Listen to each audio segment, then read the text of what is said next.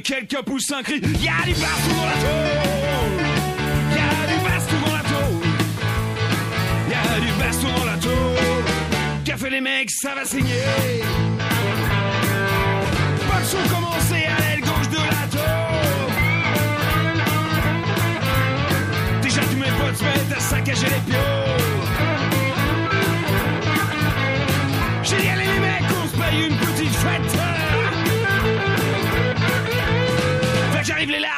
avec des mitraillettes. Et y a du baston dans la Y a du baston dans la tôle. Y a du baston dans la tôle. Café les mecs, ça va saigner.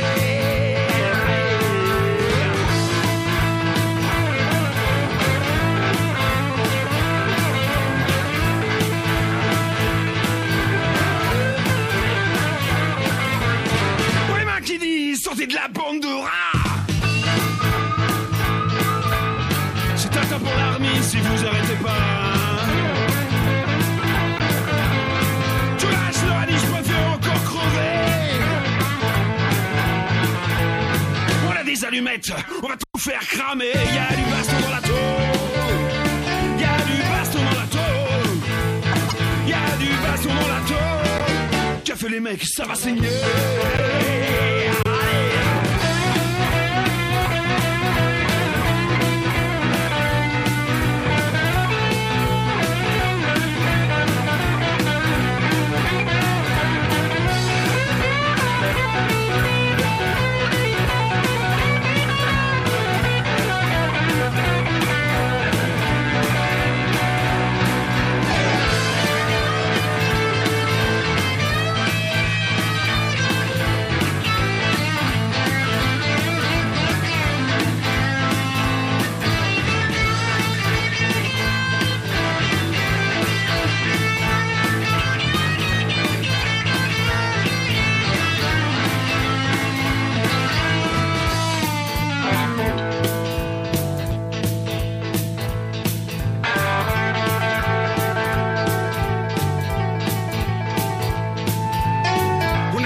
17 heures dans les gaz suffocants.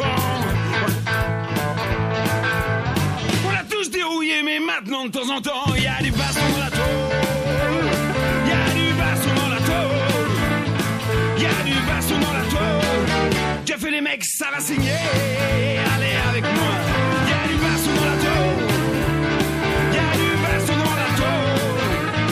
Il y a du baston dans la tôle. Qu'a fait les mecs, ça va saigner.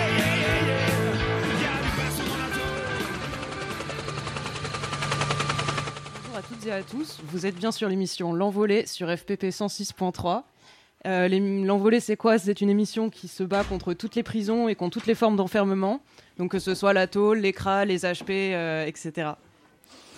Pas très sympa, je t'ai fait un petit cadeau. Super Désolé, j'étais loin du micro. voilà, bon bah désolé. Euh, bah salut, salut à toutes et à tous. Salut tout le monde. Il y a du monde, euh, il y a du monde euh, autour de la table. Il y a, il y a tout d'abord euh, Arthur qui est, qui est au bocal.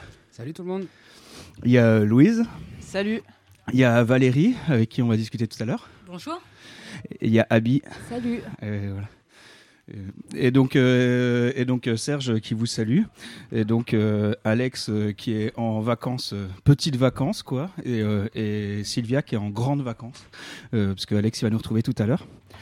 Euh, voilà, donc euh, donc euh, l'envolée, euh, donc comme le disait Louise, c'est une émission qui relaie les luttes des prisonniers et des prisonnières à l'intérieur, et aussi de manière un peu plus globale les violences, les violences d'État. Voilà, donc on va, on va en parler tout à l'heure avec Valérie, voilà, dont un des proches, tu nous expliqueras euh, plus précisément, Romain euh, a été tué par, euh, par, par, par un flic. Après, derrière, on aura un coup de fil de copains italiens où, pour nous parler de la révolte qu'il y a eu à, Turin, dans le CRA. Alors, ça s'appelle un, CPR en Italie, mais donc c'est les CRA, donc les, prisons pour étrangers voilà, de Turin, où il y a eu une très très grosse révolte qui s'est passée là-bas. Et donc, ils vont nous appeler sur le coup de, de 20 heures.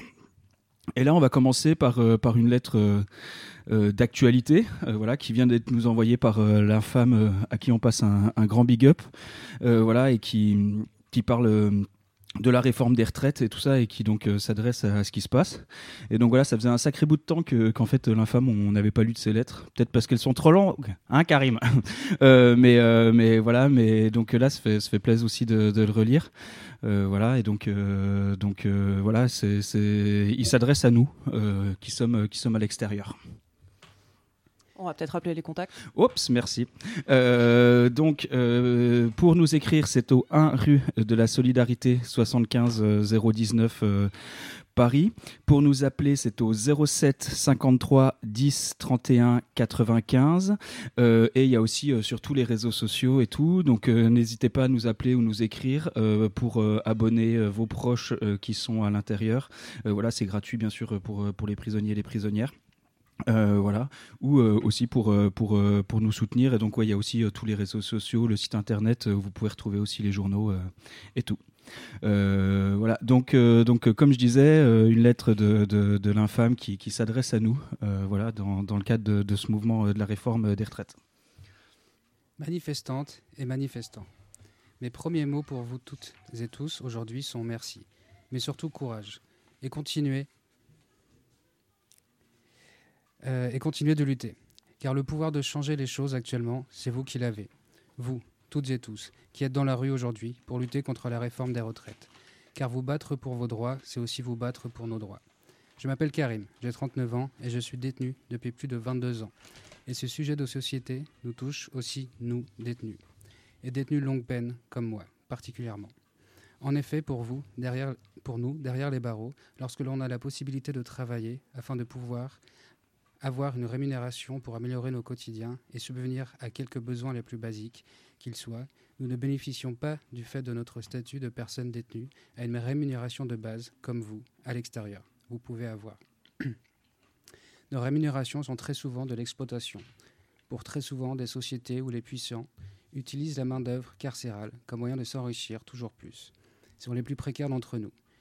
Nous donner du taf est aussi, pour, l'administration pénitentiaire, un moyen de contrôle, parfois aussi un moyen de chantage, à l'encontre des personnes détenues. Là encore, ce sont les plus précaires d'entre nous qui sommes touchés. Pour vous donner une idée, pour une formation professionnelle, par exemple, nous sommes rémunérés à l'heure à hauteur de 2,24 euros. Et c'est soit on s'en satisfait, soit on refuse d'être exploité de la sorte. Mais si on refuse d'être exploité ainsi, et qu'on ne bosse pas, on n'a rien.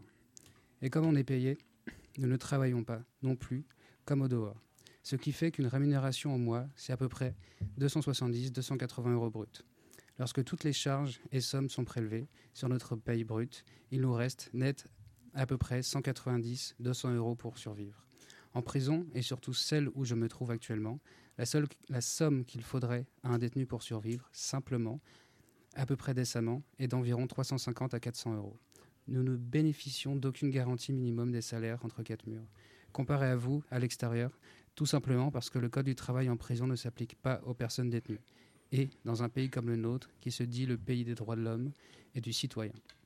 En prison, nous ne sommes considérés ni comme des hommes, ni comme des citoyens, alors que nous le sommes, des hommes et des femmes, des citoyens et des citoyennes. Quand je suis rentré en prison, la retraite était basée à 60 ans. Et on nous a dit que si cette réforme passe, la retraite sera non plus à 60, mais à 64 ans, voire même à 67 ans, ce qui n'est pas acceptable. Ça ne l'est déjà pas à l'heure actuelle, et ça ne peut donc pas l'être euh, si cette réforme passe. Pour toutes celles et ceux qui ont un travail, au dehors comme en prison, nombre d'entre vous et d'entre nous sont considérés à juste titre comme des personnes précaires. Et effectivement, c'est le cas. Et si cette réforme passe, elle va nous exposer et vous exposer aussi à plus de précarité encore. Et ceci n'est pas acceptable. Nos gouvernements, eux, s'en foutent totalement, car le pain qu'ils mettent, sur leur table, leur est réservé vu leur richesse. Les puissants et les riches, là encore, euh, nous exposent et vous exposent à toujours plus de précarité ce n'est pas acceptable. La réforme des retraites, c'est aussi ce truc aberrant qui, au final, va vous pousser, entre autres, pour les jeunes générations, comme pour les, euh, nos anciens, à cotiser longtemps, voire très longtemps même, comme cette, comme cette cotisation n'est pas pour votre retraite. Euh, mais cette euh, ah pardon. Mais cette cotisation, elle n'est pas pour votre retraite à vous, mais pour les autres. Moi, perso, je veux bien cotiser et qu'une partie des charges qui sont prélevées sur mon salaire aillent dans toutes des choses utiles, nos anciens, le climat, etc. Mais travailler toute une vie pour qu'on me dise au final Hé mon gars, t'as cotisé toute ta vie, mais tu ne remplis pas les conditions pour toucher une retraite décente, ça non, je peux pas l'accepter. Et vous non plus, car vous êtes dans la rue aujourd'hui pour vous lever euh, tous et toutes contre cela. Pour ma part, j'ai encore des années à faire, et quelle que soit, euh, et, qu'elle soit à 60, 64 ou 67 ans, je n'aurai pas la chance d'avoir une retraite décente, ni même une pré-retraite d'ailleurs. Mais votre combat aujourd'hui, dans la rue, pour vous comme pour nous, détenus, c'est grâce à vous que nous, détenus, on pourra, dans le futur, euh, espérer que les choses changent et non ne régressent. Pour les plus anciens d'entre vous, moi je n'étais pas encore né, il y a eu mai 68. Et vous, vous avez fait bouger les choses, car c'est vous qui avez lutté, qui avez le pouvoir de changer les choses. En 95, là encore, sous Juppé, c'est vous, le peuple, la rue, travailleuses, travailleurs, chômeurs ou non, qui par votre lutte avez fait plier le gouvernement. Et pourquoi? Parce que vous en aviez le pouvoir par votre mobilisation. Pourquoi? Parce que vous êtes les forces vives de ce pays. Parfois, un tel rapport de force est nécessaire. Car en luttant pour vous tous et toutes, vous n'êtes pas privés de liberté dans un certain sens, vous vous battez aussi pour nous, sans le savoir, nous les personnes enfermées. Les invisibles, être cachés et opprimés entre quatre murs de multiples façons par notre gouvernement. Mais avec cette prise de parole aujourd'hui, vous savez désormais, vous savez. D'où l'importance que, de vous battre pour vous, c'est aussi vous battre pour nous. Bien qu'enfermés à l'heure actuelle, nous sommes citoyens, citoyens et humains. Privés de notre liberté, privés de nos droits, mais pas privés de parole, pour ceux qui décident, tout comme moi, tout comme vous, de ne pas courber les chines face aux puissants et face à notre gouvernement qui nous amène droit dans le mur depuis de longues années déjà. Battez-vous pour vos droits, c'est aussi vous battre pour nos droits, à nous, détenus des geôles de France. Alors, mesdames et messieurs, qui aujourd'hui êtes dans la rue, luttez. Luttez, luttez, ne lâchez rien. C'est vous aujourd'hui qui avez ce pouvoir. Et s'il vous plaît, prenez conscience que les prisons regorgent d'hommes, de femmes et même d'ados, et que ces personnes comptent aussi sur vous, à défaut de pouvoir avoir la possibilité entre quatre murs de faire bouger les choses sur de tels sujets. On est bel et bien là, même si vous n'en avez pas forcément conscience, mais on est là et on a aussi besoin de vous. Luttez et ne lâchez rien, mais prenez leur tout, merci de m'avoir écouté. Je m'appelle Karim, détenu longue peine. Un anonyme parmi tant d'autres, mais un anonyme qui a toujours refusé et qui refusera toujours de courber les chines. Force, courage, détermination à tous et toutes. Bah, merci beaucoup, euh, Karim, d'avoir euh, d'avoir pris le temps euh, d'écrire cette lettre et tout ça. Elle est particulièrement, enfin moi, elle fait vachement écho, voilà, cette lettre en particulier par rapport à, le sens qu'a qu l'envolée. C'est-à-dire que parmi, enfin, il y a, ce truc de, relayer les luttes à l'intérieur et, et, tout, mais c'est aussi donner la parole politique des, des, des, prisonniers et des prisonnières à l'intérieur. C'est-à-dire que on se voit pas comme une émission de témoignage sur la prison, parce que ça, en fait, euh, il y a quand même pas mal d'endroits où, des gens disent voilà, mais de construction d'un point de vue politique, euh, voilà, soit à l'intérieur, soit à travers un dialogue entre euh, l'intérieur et l'extérieur. Et donc là, quand il y a un aussi gros mouvement social qui est en train de se mettre en place, voilà, parce que je pense pas qu'on soit encore dans un mouvement social, le fait que, que voilà, tu interviennes toi à l'intérieur pour pouvoir t'exprimer auprès des autres. Bon, malheureusement, je pense que tu ne seras pas écouté par Philippe Martinez, mais mais euh, mais euh, mais euh, mais voilà, mais c'est hyper important en fait que voilà le, point de vue des, des, des, prisonniers et des, prisonnières, enfin ou en tout cas le point de vue de certains prisonniers et de certaines prisonnières puisse être exprimé sur sur ce qui est en train de se passer. Et, et, voilà, et surtout que bah, tu as raison de le signaler en fait les retraites, les retraites à l'intérieur, c'est quand même une vraie un truc qui n'existe pas. Euh, c'est-à-dire que si tu as cotisé avant, euh, voilà, et que tu es en retraite euh, quand, quand tu tombes, tu peux l'avoir, mais sinon en fait il n'y a rien. Et peut-être, ouais, on voulait peut-être dire deux mots sur, sur parce que ça, ça a changé récemment. Ouais, en gros, il y, a eu, y a une loi l'année dernière donc, qui est passée et qui a changé quelques trucs sur le travail à l'intérieur de la tôle. Et donc, ça fait quand même vachement le lien pendant que nous, on est en train de nous mobiliser dehors sur les retraites. En gros, le code du travail, il s'applique toujours pas en tôle. Et la loi qui est, du coup, qui est passée et qui a commencé à s'appliquer, je crois, sur euh, le travail en prison, Euh, elle est censée changer un peu ça, donc elle met en place un- une sorte de contrat de travail pénitentiaire un peu à la con et tout, mais en fait elle change pas un peu le fond du problème du travail pour euh, les prisonniers et les prisonnières. Bah, déjà notamment que du travail, bah, il y en a pas et qu'en fait il y a très peu de gens qui travaillent à l'intérieur. Je crois que c'est quelque chose comme 25% euh, des prisonniers et des prisonnières qui peuvent travailler, alors qu'ils en ont hyper besoin, parce qu'en gros tu travailles pas en tôle, t'as vraiment rien, tu peux pas cantiner, tu peux pas du tout améliorer ton, quotidien, quoi. Et donc voilà, ça, ça a toujours pas changé. Et euh, donc euh, Karim, dans sa lettre, il revient un peu sur plusieurs aspects de ce truc euh, qui, qui semblent importants. Donc déjà le fait que le travail en tôle, encore plus qu'à l'extérieur, c'est un moyen de contrôler les prisonniers et les prisonnières. Parce que sur la moindre décision de l'administration pénitentiaire, ils peuvent être déclassés, donc ça veut dire qu'ils perdent leur, tra- leur travail. Donc en gros, tu peux pas tenter de faire des trucs pour, pour changer un peu les choses à l'intérieur de la tôle sans risquer de perdre ton travail et du coup d'avoir rien du tout pour cantiner. Et euh, et il y a un autre truc euh, que Karim dit dans sa lettre qui est, je pense, hyper important aussi à entendre à l'extérieur, c'est qu'il dit qu'il n'y a pas de minimum salarial à l'intérieur des tôles quand on bosse. Donc en fait, les prisonniers et les prisonnières qui travaillent, ils sont payés euh, 25 à 40% du, du SMIC, donc euh, c'est rien du tout. Mais en plus, en fait, ils ont pas. Ce qui se passe, c'est qu'ils n'ont pas de nombre minimal d'heures qui, qui leur est assuré. Donc c'est-à-dire que là, là, ils parlent de précarité, mais c'est quand même vraiment un truc de ouf en tôle, parce que tu es complètement dépendant euh, des employeurs ou de l'AP qui, qui t'emploie. Ce qui veut dire que bah, il y a une semaine où ils décident de te faire bosser que 10 heures, bah, tu bosses que 10 heures. Si, et du coup, bah, en fait, tu aucune visibilité sur la, la thune que tu vas avoir pour cantiner des trucs. quoi. Donc maintenant, ce qu'il y a avec la nouvelle loi qu'il n'y avait pas avant, c'est un maximum horaire. Donc il y a deux, trois trucs qui ont été introduits, mais bon, voilà, ça fait quand même vachement euh, le lien quand même avec les mobilisations à l'extérieur. Et juste, enfin voilà, ce que Serge disait, c'est qu'avec de toute façon des salaires comme ça, euh, la retraite, euh, elle est loin, quoi. Bah, ils, ont, ils, ont, ils, ont, ils, ont, ils nous ont fait un peu euh, la blague de nous dire que maintenant ils allaient, tu allais pouvoir euh, valider des trimestres à l'intérieur de la détention. Euh, voilà. Mais ils ont, ils, ont, ils ont quand même bien, bien précisé direct qu'il n'y avait pas moyen de toucher la retraite à l'intérieur. quoi. Donc il fallait que tu, tu puisses être sorti et tout ça.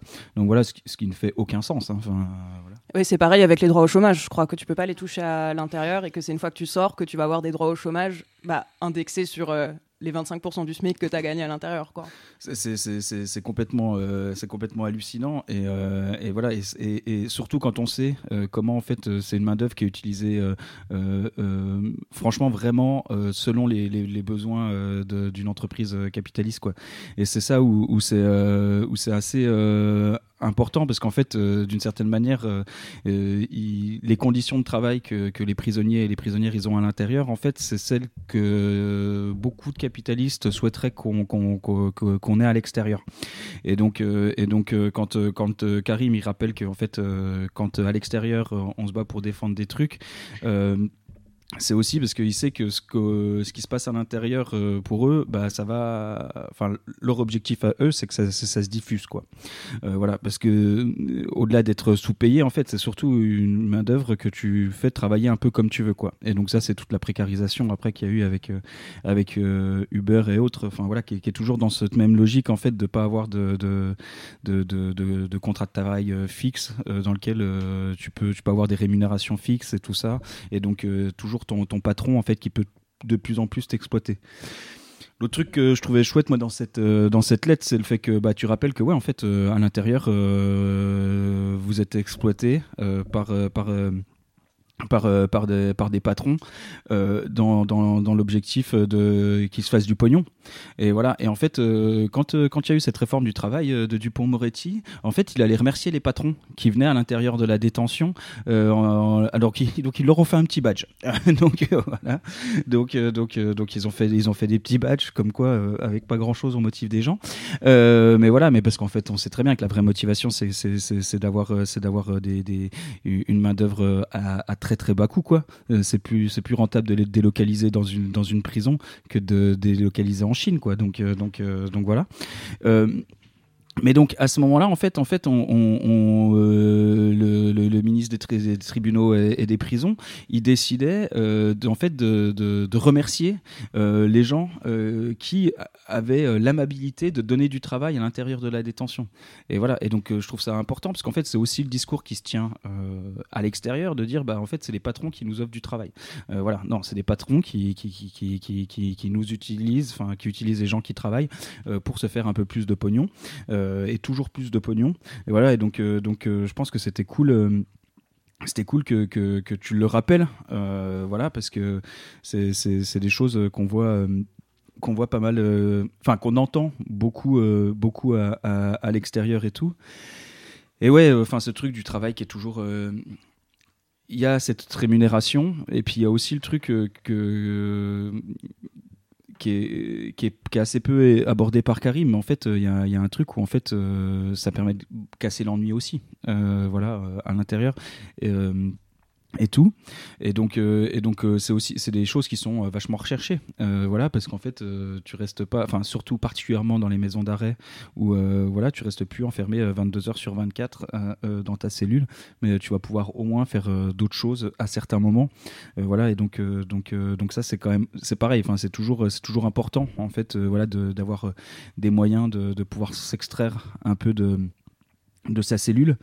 Et l'autre truc aussi, euh, peut-être euh, de manière un peu plus, euh, enfin voilà, sur ce que cette réforme a fait semblant de changer, c'est que pendant très longtemps, le travail à la tâche était encore admis à l'intérieur, à l'intérieur des prisons françaises. C'est-à-dire qu'en fait, donc le travail à, la tâche, c'est être rémunéré au nombre de pièces que tu fabriques.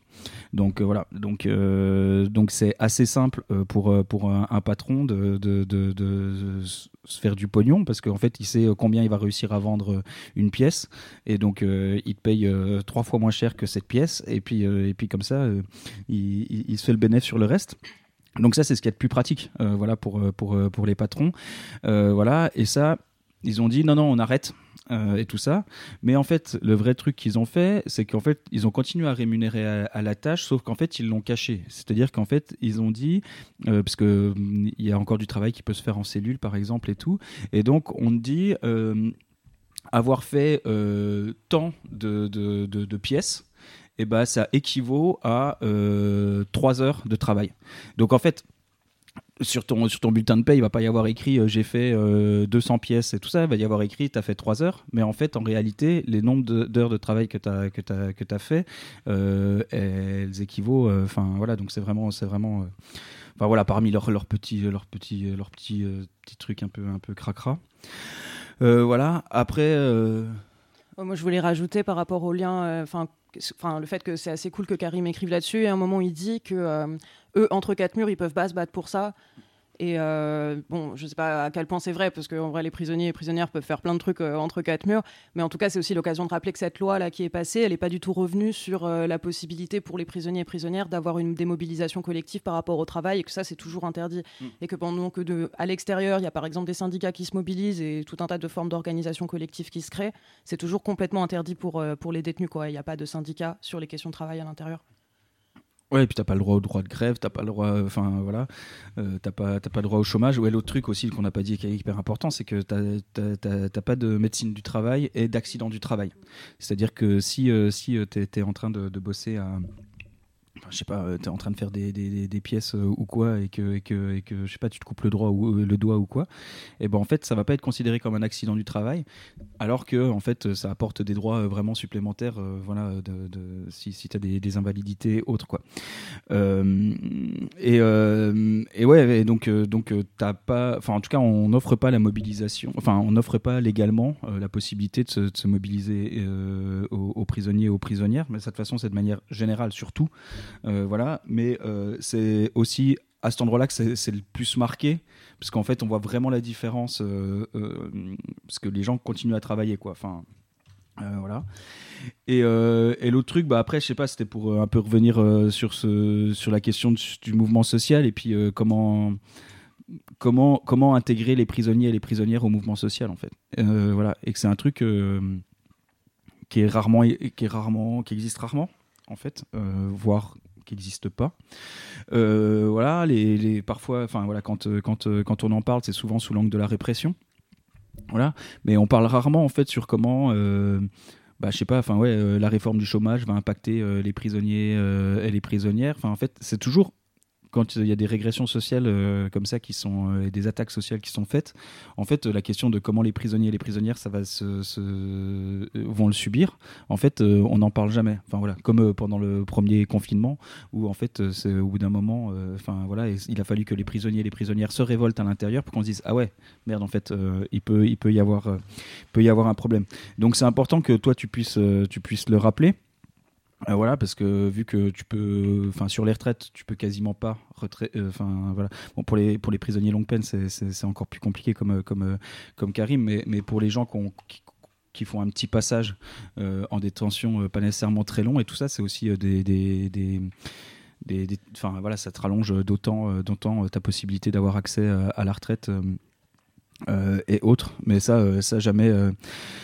Jamais on en parle et, surtout euh, jamais en fait euh, les participants du mouvement social euh, font, enfin prennent en compte ces questions-là et tout. Et nous, c'est ce qu'on toujours on essaye, on essaye de faire à notre échelle et tout ça, de, de, ramener la question des prisonniers et des prisonnières dans, dans, ces espaces-là euh, et tout. Et enfin voilà, ta, ta lettre, on va la foutre sur le site et on va on va la faire tourner parce qu'en en fait, elle semble, enfin moi, elle me semble hyper important dans cette période quoi.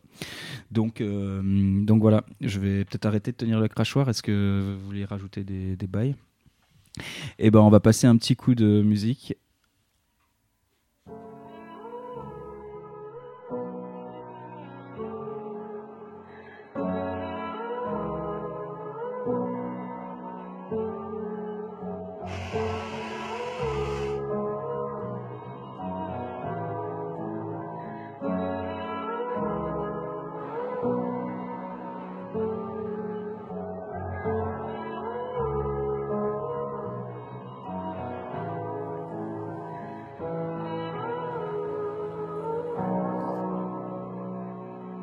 Quoi que tu fasses, y en a toujours qui seront pas contents. M'en veux pas si j'ai pas ton temps, je suis avec mes semblables, on fait pas semblant. En bas de l'échelle sociale, on grimpe, on fait nos bails, on parle cru, on monte les toits, on admire la vue qu'un jour on s'offrira. Combien seront prêts à faire les sacrifices qu'il faut? Même pas la moitié, je parle avec mon avenir et je me balade à pied.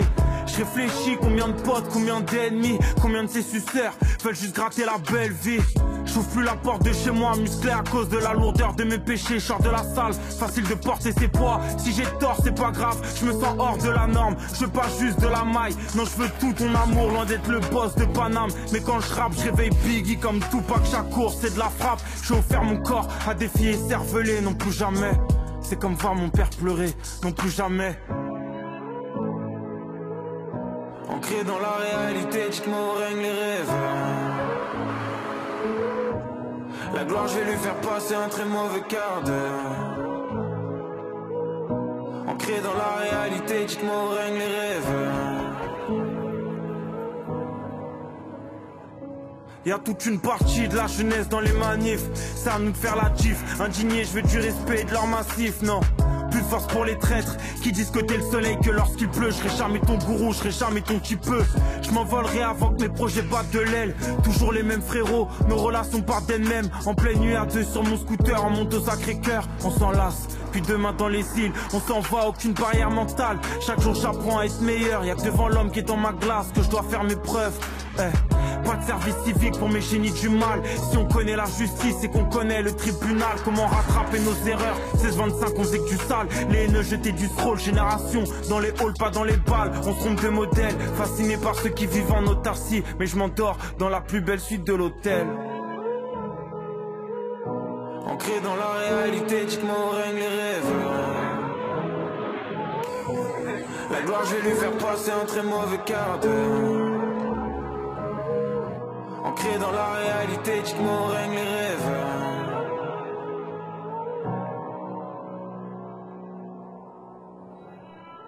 Vous êtes de retour sur Fréquence Paris Pluriel 106.3. C'est l'émission L'Envolée, comme tous les vendredis soirs, de 19h à 20h30 et rediffusée sur euh, plein de radios locales euh, ou euh, web radios.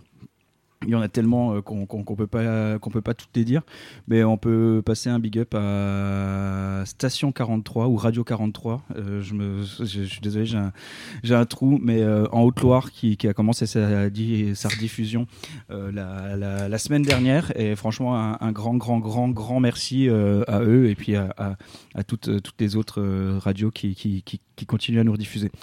Donc, donc ouais, c'est l'envolée. Pour nous appeler, donc euh, c'est le 01 40 05 06 10. Euh, voilà, mais euh, là. euh, Enfin voilà, ça c'est pour le direct si vous voulez appeler. Et sinon, euh, pour, pour tout le reste de la semaine, c'est au 07 53 10 31 95. Et pour nous écrire, c'est au 1, donc l'envolée-fpp, 1 rue de la Solidarité, 75 019, Paris. Donc, on- Donc, euh, donc oui, on a autour de la table Valérie, donc, euh, qui est la belle-sœur de Romain, qui a été assassinée par la, par la police en 2018. Et, euh, et voilà, donc Valérie, on te propose euh, bah, de, de, de te présenter, de, de, de nous dire qui tu es par rapport à, à Romain. Et euh, peut-être voilà, de te dire l'histoire de Romain euh, et dire pourquoi tu es là. Bah, bonsoir à tous, euh, je suis la belle-sœur de Romain, donc je suis la conjointe euh, du frère aîné de, de Romain. Euh, Romain, c'était un petit jeune de 26 ans, euh, comme tous les jeunes, un petit, peu- foufou, qui a été euh, tué malheureusement la nuit du 14 août 2018 par un policier, un tir à arme à feu. La raison pour laquelle il a été tué, c'était un refus d'obtempérer suite à, un défaut de lumière de son véhicule. Le policier, euh, qui était âgé de 24 ans à l'époque, euh, a fait une course-poursuite. Alors, quelque chose d'aberrant parce que euh, il est monté sur un scooter et il a demandé au conducteur du, scooter de, de suivre cette, voiture. Euh, ce qui est sûr, c'est que Romain, il a pris des, des décisions un petit peu difficiles. Et, et il a eu une conduite dangereuse, mais du fait qu'il a eu la conduite dangereuse, ben, le policier, il a mis quand même le conducteur en, en difficulté. Et il a aussi une conduite dangereuse, finalement. Ouais, bah, on va reprendre euh, un peu tran- tranquillement euh, et tout. Euh, mais euh. En tout cas, ce qui s'est euh, passé, c'est que la fin. euh, Oui, à la fin, euh, ben, euh, à la fin, euh, la, voiture était immobil- immobilisée et puis le, policier est sorti du scooter et a tiré euh, sur la fenêtre du conducteur et il a touché donc Romain au bras et euh, par la suite au, au poumon et au, au cœur, quoi. Et malgré tout, il l'a sorti du véhicule menotté et il l'a mis à terre. Donc euh, toujours cette, cette ignominie in- incompréhensible qu'on a malheureusement qu'on entend beaucoup trop souvent à cette antenne parce que malheureusement euh, t'es pas la première personne à, à- à passer et tout. Euh, mais ouais, il y a, y a a peut-être on va on va continuer sur sur euh, après vous avez commencé à faire des démarches et puis on reviendra après sur euh, le, le- le- le fil de l'histoire pour comprendre pourquoi d'autant plus c'est aberrant les décisions de justice euh, qu'il y a eu. Mais tout à fait, on a, porté plainte. Donc, euh, mes beaux-parents ont pris un avocat. Moi, j'en ai pris un autre pour être partie civile. Euh, ben, il y a eu quand même une procédure qui a duré pendant quatre ans. Tout était au vert d'après nos, nos avocats. Donc, même le procureur de la République était de notre côté. Le juge d'instruction avait demandé ben, la cour d'assises. Euh, et finalement, au bout de quatre ans, euh, son dernier recours, ben, il a eu un non-lieu. Euh, quelque chose qu'on a qui, est- qui était incompréhensible en fait pour nous parce que quand on lit le dossier, tout était au, tout était pour le cours d'assises. Donc Ouais. là, on est à non-lieu et Ils ont invoqué la, la légitime défense. tout à fait la légitime défense par rapport à la loi 435 alinéa 1. Ouais, c'est encore, euh, enfin, comme euh, comme tu disais, Serge, c'est c'est pas la première fois. On a eu euh, Aurélie Garand, euh, la, sœur d'Angelo Garand, qui, pareil, hein, a été assassinée par la police, su- sous couvert, on va dire, de cette loi L435-1, qui assouplit, donc on le rappelle, les, les conditions dans lesquelles bah, les, les, les flics, euh, représentants de l'ordre, peuvent tirer sur sur des personnes. Le refus d'obtempérer, bon bah c'est le, le- co- comment dire, ce qui, ce qui arrive de plus souvent, enfin, en tout cas, ce qui permet le plus souvent aux flics euh, de, de tirer. Euh, Romain en a fait les frais, quoi. Euh, et, et en fait, oui, c'est ce que tu disais au début, c'était un simple contrôle, en fait, de base. Tout à fait, c'était un simple contrôle. Voilà, c'était un simple contrôle, il manquait de lumière. C'est et ça. en fait, Romain, il, avait, il avait plus de permis. Non, Romain, justement, il est en train de le passer son permis parce qu'au mois de février, il avait été arrêté donc dans son domicile. Euh, une arrestation qui a été quand même, euh, pour moi, un petit peu euh, musclée de la part des policiers. Ils étaient quand même à 4 ou 5 euh, contre lui. Donc on lui a demandé de repasser son permis, donc il avait eu le code et puis il devait le repasser bah, deux jours avant, le, drame finalement. Deux jours après, pardon. Ouais, c'est, en fait ce qui arrive à chaque fois. Enfin, le- l'excuse, l'excuse qui est, enfin, en tout cas, qui est médiatiquement euh, invoqué pour ça, c'est oui, euh, s'il prenait la fuite, c'est qu'il avait quelque chose à se reprocher, etc. Mais en fait, euh, si les personnes prennent la fuite devant la police, c'est qu'ils ont peur, quoi. Et à juste titre, hein, on le Mais voit. oui. Alors que, enfin, voilà, alors que bon, il faisait pas quelque chose de bien dangereux, Romain. Il conduisait, il savait conduire, il avait déjà eu son permis, il était en train de le repasser. Voilà, il n'avait pas grand chose à se reprocher entre guillemets, quoi. Il, il courait aucun danger, il faisait courir aucun danger à personne à conduire sans permis. Mais le simple fait de se faire contrôler, il s'est dit, vaut mieux que je me casse. Ben, il a eu peur en fait. Il a eu peur parce qu'il a eu une peine de prison euh, avec euh, de 10 mois avec 6 mois de sursis. Donc euh, ben, il a eu peur de, de- des répercussions quoi. Et ça, je pense que c'est un truc assez important aussi dont on parle assez rarement en fait à cette antenne, c'est l'impact des délits routiers sur l'augmentation de la du nombre de prisonniers en France en fait et, et que c'est vraiment un truc euh, vraiment énorme en fait Euh, enfin je crois que c'est entre 5 et 10 000 personnes hein. enfin c'est vraiment euh, voilà je, je, je- ça se trouve les chiffres c'est pas exactement ça mais en tout cas enfin c'est vraiment c'est vraiment important et ça a vraiment participé à, à- à augmenter enfin le suremprisonnement de la population et, et en fait, c'est- logique de pas vouloir aller en prison parce que tu as grillé un feu rouge, en fait. Enfin, il y, a- il y a un moment. C'est c'est- complètement, euh, c'est- complètement ouf. euh, euh, voilà. Et, et ce qu'ils arrivent à faire en plus, c'est à, à produire euh, la responsabilité comme si ça avait été de la faute de Romain euh, ça. euh, ce, ce genre de truc. Et ça, c'est complètement euh, insupportable. Surtout que euh, quand on va revenir plus en détail sur euh, sur l'affaire, euh, je veux dire, c'est c'est du délire ce qu'a fait euh, ce, flic. Et, ce flic il a tué quelqu'un et il a mis en danger plein de personnes. Euh, voilà. Avec toujours ce truc aussi de euh, Enfin, ça me fait penser aussi au, procès, au procès de, pour, pour, pour, pour, l'évasion dont on parlait la semaine dernière, où en fait, les policiers euh, et, aussi les, matons, euh, des fois, enfin, c'est pas des fois, c'est en fait, ils sont prêts à mettre en danger la vie de plein de personnes euh, pour faire leur pseudo-mission de, répression, quoi. Et, c'est hallucinant de, jamais vouloir s'arrêter, quoi. Et là, c'est ce qui s'est passé. C'est ça, tout à fait. Il a vraiment pas du tout voulu stopper sa poursuite, en fait, sa course poursuite, parce que il a eu des, des ordres donnés par l'état-major pour cesser la poursuite et euh, il a continué. Il a continué. Pour lui, c'était une cible qu'il devait atteindre, en fait, clairement. Donc en fait, quand il constate que quand, il- constate que que que que que, Romain il s'arrête pas, euh, il va demander un, un scooter Oui. qui est là. Donc euh, on reviendra un peu sur ce type de scooter là parce que c'est quand même aussi un délire lui. Euh, euh, mais euh, et donc il va il va il va continuer. Enfin voilà, à, à partir de ce moment-là, il va il va il va se mettre sous le, sur le en- à l'arrière euh, du, du scoot. Et il va. Là, à ce moment-là, euh, donc, ils ont invoqué une excuse qui est l'effet tunnel. C'est Euh, ça. Donc, euh, l'effet tunnel, bon, on commence à en avoir l'habitude aussi Ouais. ici. On en a parlé, oui, euh, un paquet de fois, parce que c'est vraiment euh, l'excuse qui est invoquée dans absolument euh, toutes les affaires de, de, crimes policiers, de violences policières, quoi. Des, moins graves aux plus graves, quoi. Je veux dire, dans, tous les procès de manifestation, on entend l'effet tunnel pour bah voilà, justifier euh, les, euh, les matraquages ou euh, les tirs de grenades, etc.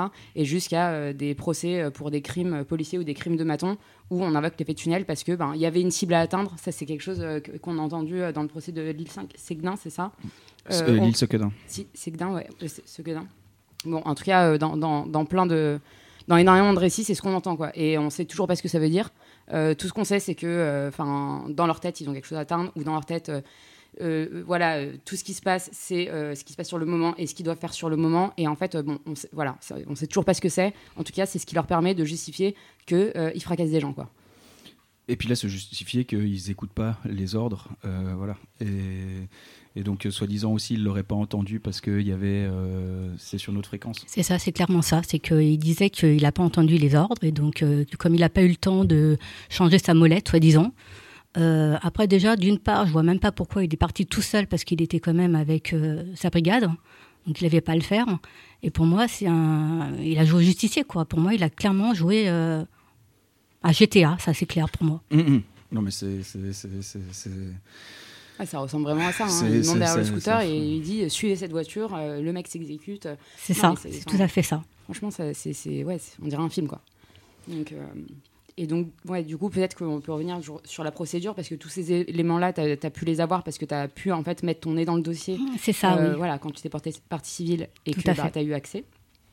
Et donc voilà, à ce moment-là, euh, en gros, comment tu as lancé ton combat comment, euh, comment ça a commencé et, où t'en es et, qu'est-ce que t'en as. Enfin voilà, comment c'est pour toi Qu'est-ce que c'est pour toi ce combat judiciaire?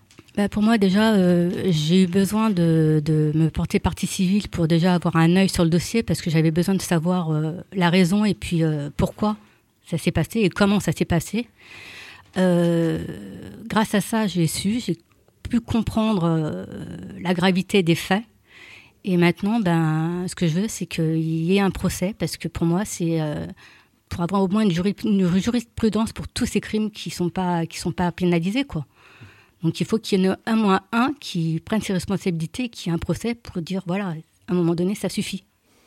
Après, voilà, là, bah, c'est plus euh, une discutée tout ça. Moi, je, comprends très bien qu'il y ait besoin de procès en fait, euh, de manière générale. Malheureusement, et je pense que là, en fait, vous vous en faites encore les frais, c'est que, enfin, peut-être aussi vous là, vous, quand vous avez pendant toute cette période-là, en fait, euh, vous avez, vous étiez en face des faits euh, qui étaient décrits dans le dans le dossier. Et donc, euh, comme tu le disais tout à l'heure, en fait, vous étiez nécessairement, vous disiez, en fait, il ne peut que y avoir un procès, quoi. Tout à fait. Pour nous, c'était les assises. c'était clair pour nous, c'était les assises. Et, euh, et en fait, il y a les faits selon nous, voilà, et les faits selon, selon la justice. Et, euh, et ça, ça change euh, toute la donne, quoi. Euh, voilà, et c'est comme ça qu'ils arrivent, eux, à protéger les gens qu'ils ont envie de protéger. Et donc, souvent, les policiers et autres, quoi. Et donc, c'est- malheureusement trop, très rare. Enfin, voilà. Il y, y a- plein d'espaces en fait où petit à petit ils vont réussir à, créer une, une- impunité. Voilà. Il y a le fait que l'enquête elle soit mal faite. Là pour toi euh, et pour vous, euh, ça n'a pas été trop le cas de ce que tu. Non, ça n'a pas été le cas. L'enquête avait bien été menée. La juge d'instruction était euh, bien. Elle était objective. Et euh, malgré ça, il y, a quand même il y a quand même eu un non-lieu pour bah, justement euh, légitime défense, soi-disant légitime défense. Et c'est là où on voit que c'est systémique au niveau de l'institution même que ça protège. C'est-à-dire que, bien sûr que des fois, à l'intérieur de chacune des institutions, même, euh, à l'IGPN, même si je pense que c'est très très rare, euh, il peut y arriver qu'il y ait une personne qui fasse correctement son travail et qui soit à peu près en, en accord avec ce que nous, on peut voir et ce qu'on sait des faits et tout ça. C'est pour ça que quand euh, on parle de vérité et justice, la question de la vérité, elle est très importante, quoi. Parce que, parce que c'est à nous de construire. Ils sont très souvent déjà en train de construire une contre-vérité sur ce qui s'est passé. Euh, voilà, là, j'imagine que sur Romain, ils ont dit euh, c'est lui qui a mis en danger plein de gens. Euh, voilà, et donc il, il dès le début, il, il débute une, une contre-vérité. qui là se passe dans la sphère médiatique et tout ça, et après derrière ils vont construire une contre-vérité judiciaire, voilà. Et en fait ça, ça va pouvoir arriver à plein de moments.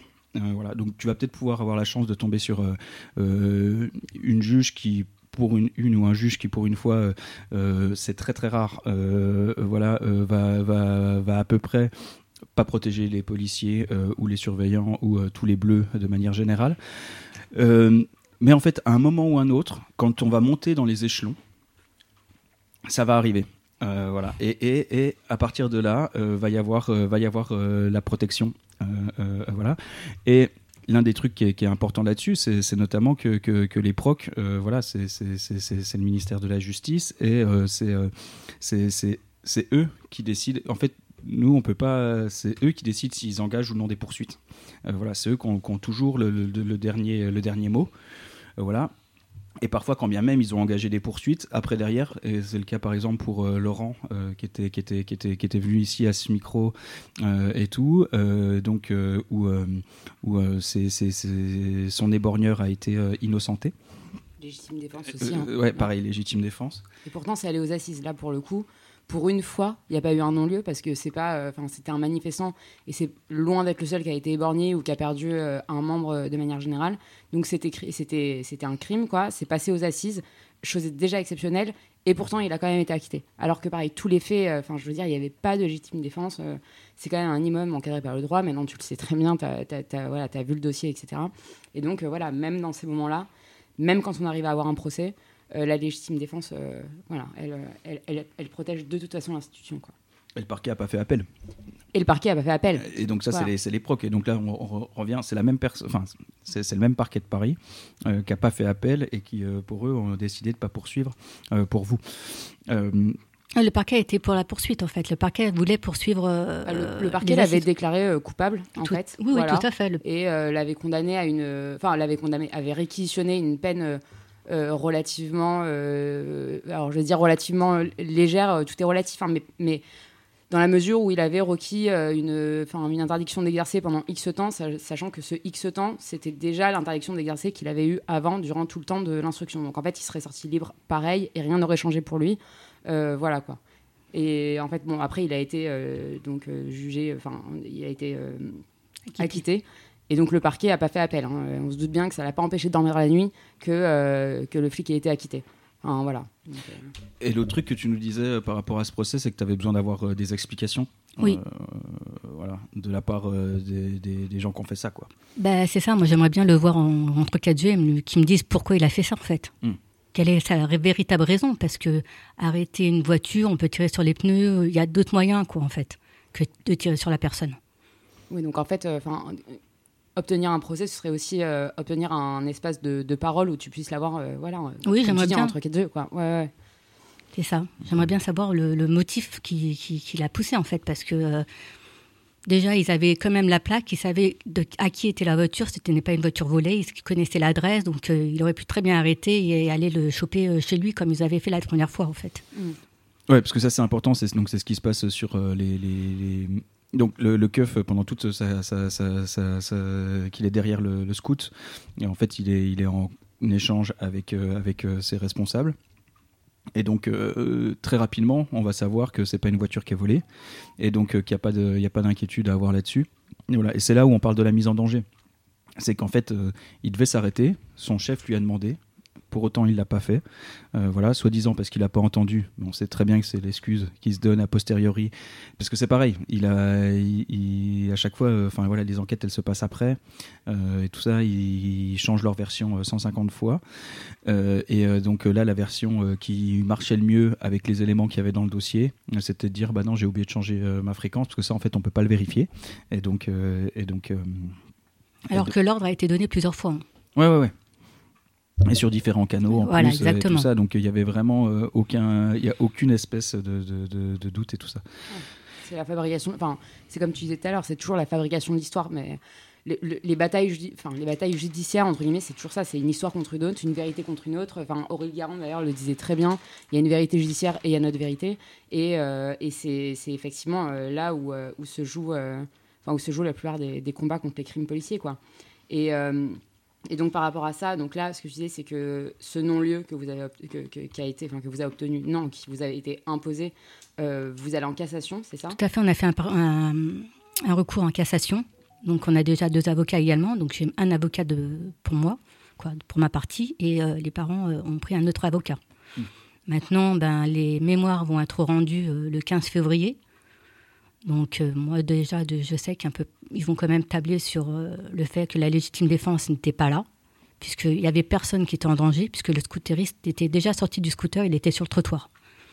Donc euh, il n'a pas, pas regardé, on va dire, les alentours. Il n'a pas été objectif lors du tir en fait. Pour lui, voilà, c'était ça. C'était son but. Pour moi, c'était son but. Donc là, en fait, à l'issue de cette, ces, mémoires rendues de cassation, tu sauras si euh, l'instruction euh, peut reprendre ou en fait si euh, le non-lieu est acté et voilà. C'est ça. Mais après, si le si non-lieu est, acté, il y aura toujours euh, la Cour des droits de l'homme, hein, euh, la Ouais. Cour européenne. S'il faut aller, on ira. Mais euh, on espère pouvoir avoir euh, raison cette fois-ci, quoi. Oui, puis à ce, enfin, c'est ce que tu nous disais aussi euh, euh, la dernière fois qu'on s'était parlé, mais euh, le, enfin, tu disais que tu lâcherais rien, déjà, ce qui, euh, ce qui nous avait marqué. Mais du coup, c'est vrai que, au- enfin, au-delà de euh, cette bataille judiciaire, il y a toute la bataille euh, de l'extérieur. Là, tu, tu as commencé à mener une bataille médiatique. Il y a eu l'article dans Street Press. Tu nous as dit d'ailleurs qu'il y, a un- il y a un documentaire vidéo, c'est ça, qui est sorti tout récemment. Hier. Voilà. Donc il y a une bataille, enfin il y a toute une bataille en fait qui se, met, qui se mène au dehors, médiatique, mais aussi tu nous avais parlé de, des liens avec les autres familles de victimes de crimes policiers.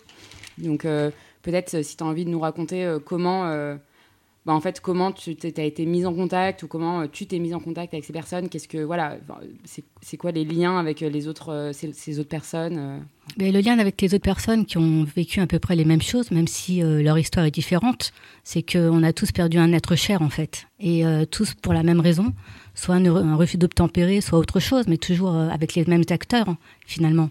Et grâce à ça, on se sent moins seul nous, on a contacté déjà Amal qui avait fait une, manifestation pour son, pour son frère en 2019, si je ne me trompe pas.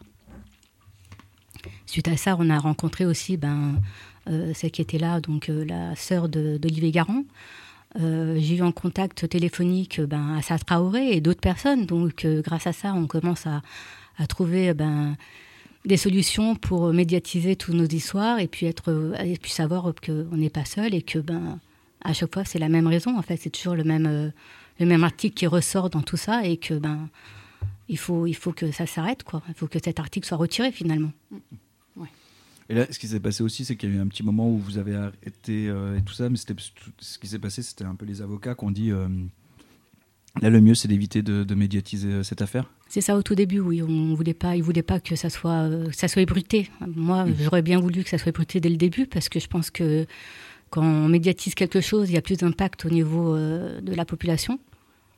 Et euh, c'est aussi grâce à ça euh, qu'on peut faire bouger les choses. Quoi. Oui, parce que là, ce que, la raison invoquée par, par, par les avocats pour ne pas médiatiser, c'était en gros pour pas faire pression sur, sur l'instruction qui était en train de bien se dérouler et qui sans doute allait aboutir à un procès, etc. Après, je pense, mais c'était surtout l'avocate de, mes beaux-parents, donc moi, j'ai pas vraiment de, de vue là-dessus, en fait. Hmm. C'est pour ça que j'en ai pris un mois, parce que j'avais vraiment besoin de, de connaître euh, le fond de l'histoire. Et puis il faut dire aussi euh, ce que c'est. Enfin, ce qui est vraiment d'une violence euh, extrême en plus, enfin voilà, c'est qu'en fait, dans une période de deuil à laquelle tu que tu, à laquelle tu peux pas consacrer au deuil parce qu'en fait tu dois te battre pour qu'il y ait un minimum de, de, justice qui soit obtenu. C'est-à-dire que c'est dès le début en fait qu'il faut être attentif aux expertises et tout ça, de mettre en place les les, les, les, premiers trucs et tout ça euh, et voilà. Et donc en fait c'est normal de, de, de s'appuyer sur des avocats euh, dans ces périodes-là, parce qu'en fait, euh, toi, t'as pas la tête à penser à ça. En fait, c'est normal, et c'est ce dont on parle avec toutes les familles. Euh, voilà, cette manière d'imposer ces deux trucs-là, c'est vraiment, euh, vraiment affreux. Et, euh, et donc c'est normal aussi de prendre du recul par rapport à tout ça et en fait médiatiquement toujours vouloir, enfin toujours devoir en parler, être présent et tout ça, c'est aussi enfin, on sait que toutes les prises de parole de toutes les familles, c'est des prises de parole qui sont difficiles à faire euh, et qui sont et qui sont dures.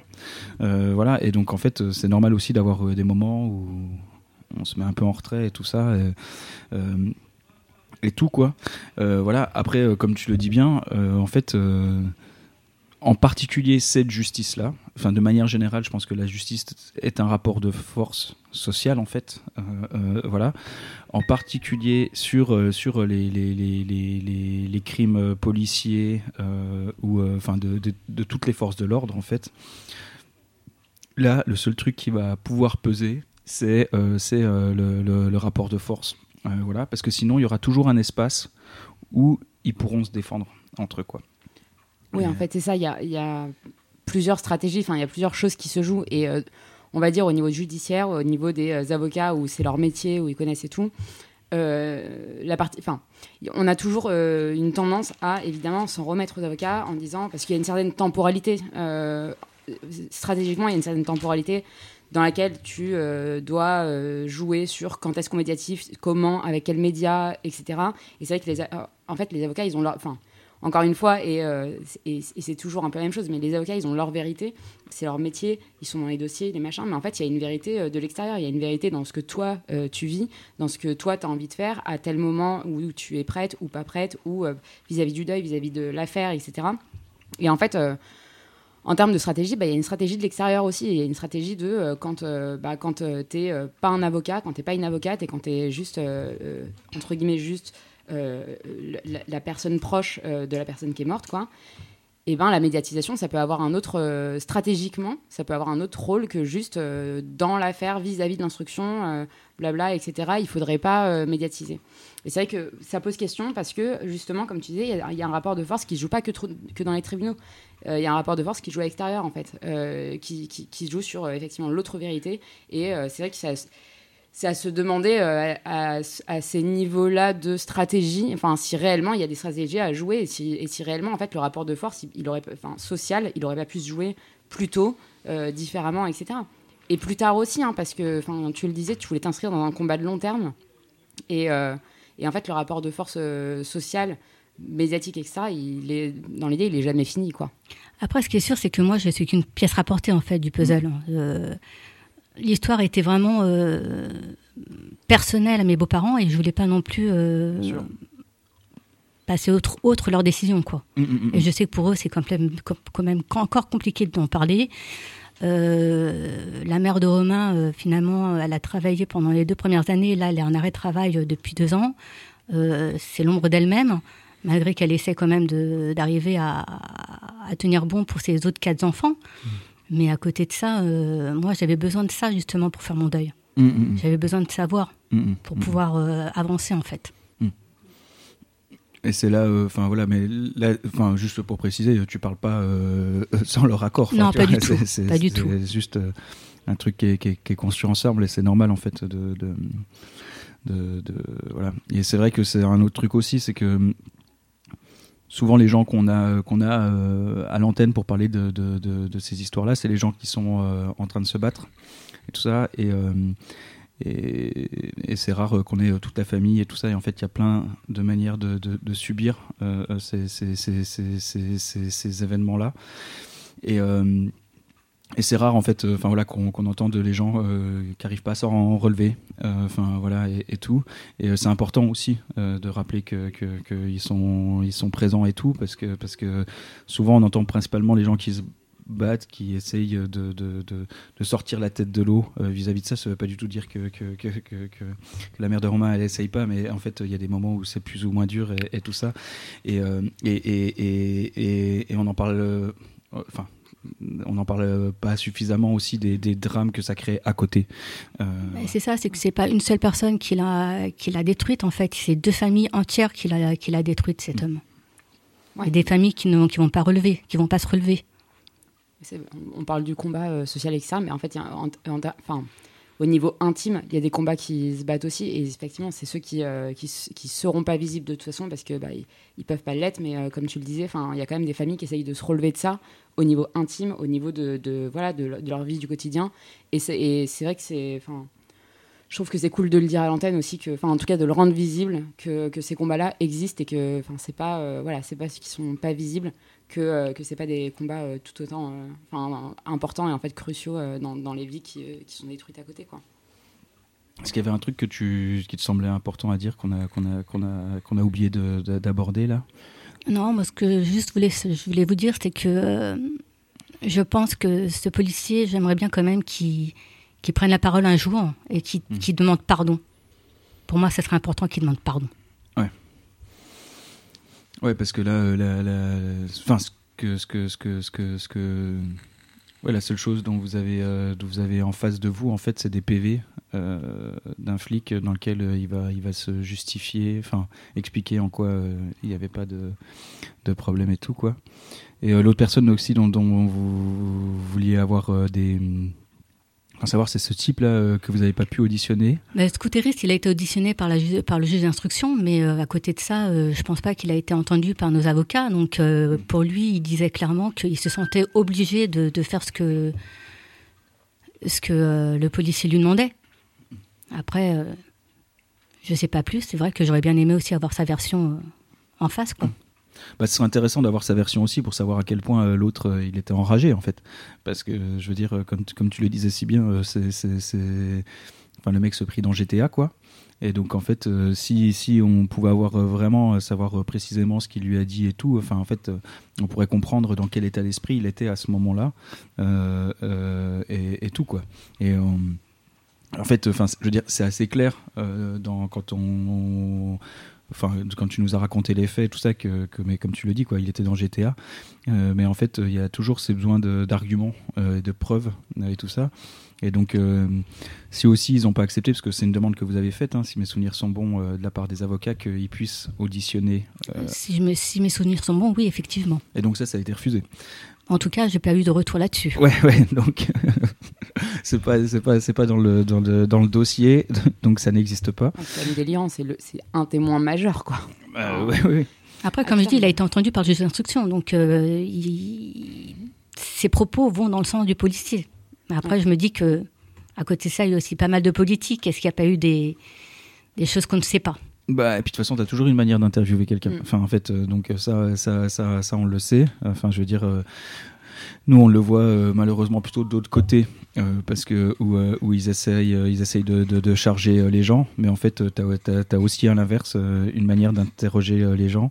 Voilà, et quand tu as les dépositions euh, d'un côté du keuf, euh, voilà, tu sais plus facilement comment interviewer pour que la déposition elle, elle soit en adéquation.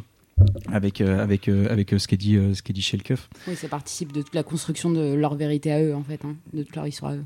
Donc, donc voilà, donc c'est, En tout cas, enfin voilà, le, pour l'instant, on est dans un moment un peu euh, important euh, de la procédure, euh, qui, est un, moment de, rupture, voilà, parce que voilà, et ça va, ça va donc directement à la Cour de cassation. La Cour de cassation, juste pour rappeler pour les gens qui connaissent pas, c'est la dernière instance française. Donc ça veut dire qu'une fois que la Cour de cassation elle a décidé, globalement, on peut plus rien faire. Voilà. Et donc, comme tu disais, le seul qui reste, c'est la Cour européenne des droits de l'homme, euh, qui, peut, qui peut y avoir euh, derrière et tout ça. Euh, je sais pas trop, enfin voilà, euh, si vous appelez à des événements et tout. euh, Euh, Pour l'instant, on n'a rien de prévu. Après, Mm. moi, juste pour information, la Cour, de, la cour de, européenne des droits de l'homme, c'est c'est bien. Mais le seul souci, c'est qu'ils vont demander des comptes à la France et pas à l'acteur principal Mm. des faits. Et moi, c'est pas ça que je veux. Oui, ouais, pour euh, rappeler, c'est euh, la France. Enfin voilà, tu- ça veut dire que tu portes plainte contre la France euh, et principalement pour avoir eu un jugement non équitable ou je sais plus quelle est la formule juridique et tout. Mais donc, donc ça veut dire que les sauve. Et ça, enfin voilà, ça a été le cas pour pour Fatou notamment et Ramata. Et, et, et ça, c'est sûr que c'est aussi une manière dont l'État français protège, voilà, et préfère. Euh, euh, payer des amendes euh, euh, qui sont euh, qui sont pas très élevées pour un État. hein. Faut, faut, faut, faut, faut bien dire ce que c'est. en Euh, regard voilà. du préjudice, quoi. Enfin, Ah bah, voilà, et, et- et ils préfèrent, et comme ça, c'est aussi une manière de protéger euh, leurs flics, euh, leurs matons euh, et autres. Quoi. Ouais, Donc, et puis euh, du coup, de te priver de cet espace de parole dont tu as besoin, en fait. Bah, c'est ça. Ouais. Donc, euh, donc là, si les mémoires euh, ils doivent être rendus en février, normalement, euh, espérons que, que en juin, il y, ait- y des- y ait réponses. En tout cas, c'est ce que j'espère. En tout cas, Ouais, que les choses aillent maintenant un peu plus rapidement. Maintenant, nos mémoires sont faites. Maintenant, il manque de Mm. savoir si Monsieur Lennart va faire le- la sienne. Ah oui, c'est vrai, on l'avait oublié celui-là. Euh, voilà. Donc le- le- l'avocat qui se fait des, des- des couilles en or sur sur sur sur les les, les, les, les, crimes les crimes policiers, euh, voilà, avec euh, où il récupère toute la thune des, des, syndicats qui payent qui payent qui payent ces trucs et tout ça.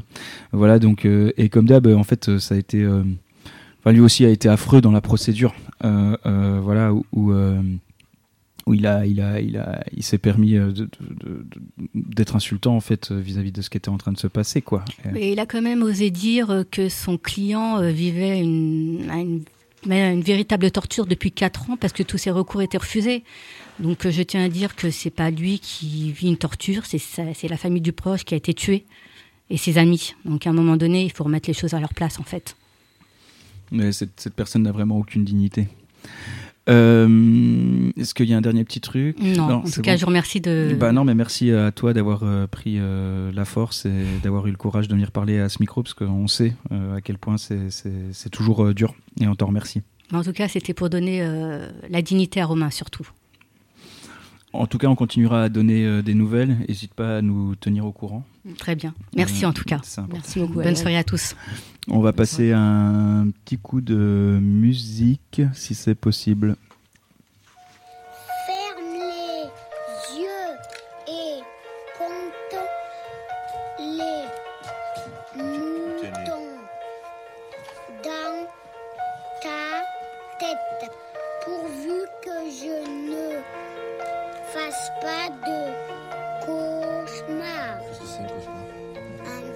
pour les frères qu'on a perdus Au coin d'une rue quand l'état percute. Pour eux je garderai une bouffée d'air C'est pour les frères qui ont perdu la vie. Une âme encore posée sur le parvis. C'est pour les frères qu'on a perdus Au coin d'une rue quand l'état percute. Pour eux je garderai une bouffée d'air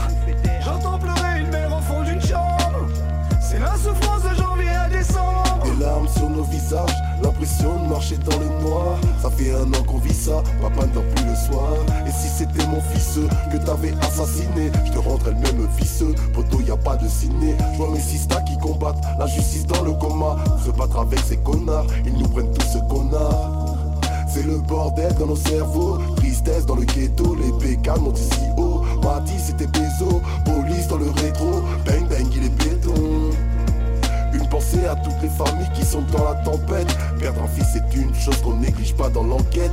Ici pas je pose une prose même si la police nous guette.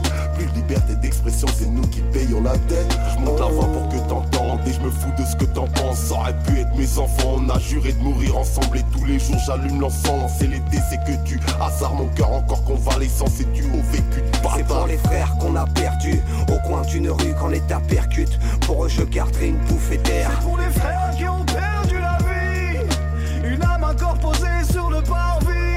les frères qu'on a perdus Au coin d'une rue quand l'état percute. Pour eux je garderai une bouffée d'air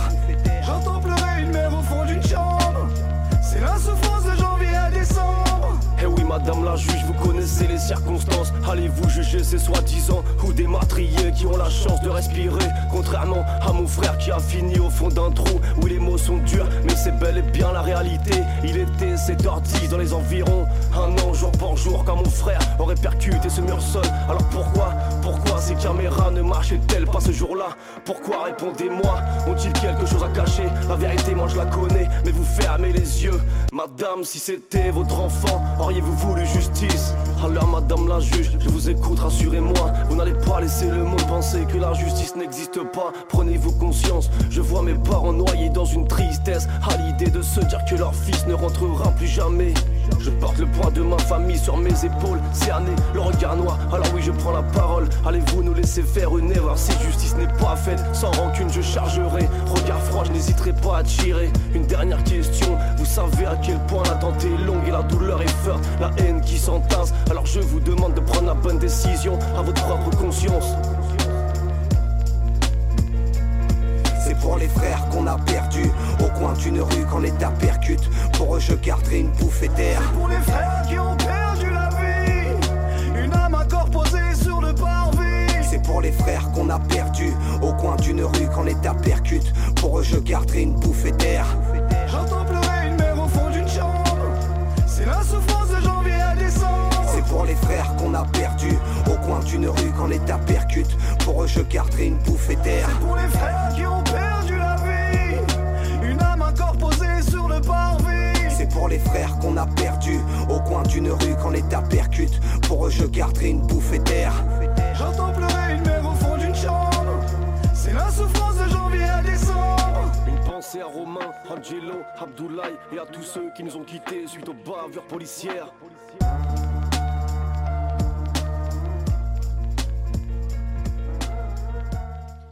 Vous êtes de retour sur fréquence Paris Pluriel 106.3. C'est l'émission L'Envolée, comme tous les vendredis soirs, de 19h à 20h30.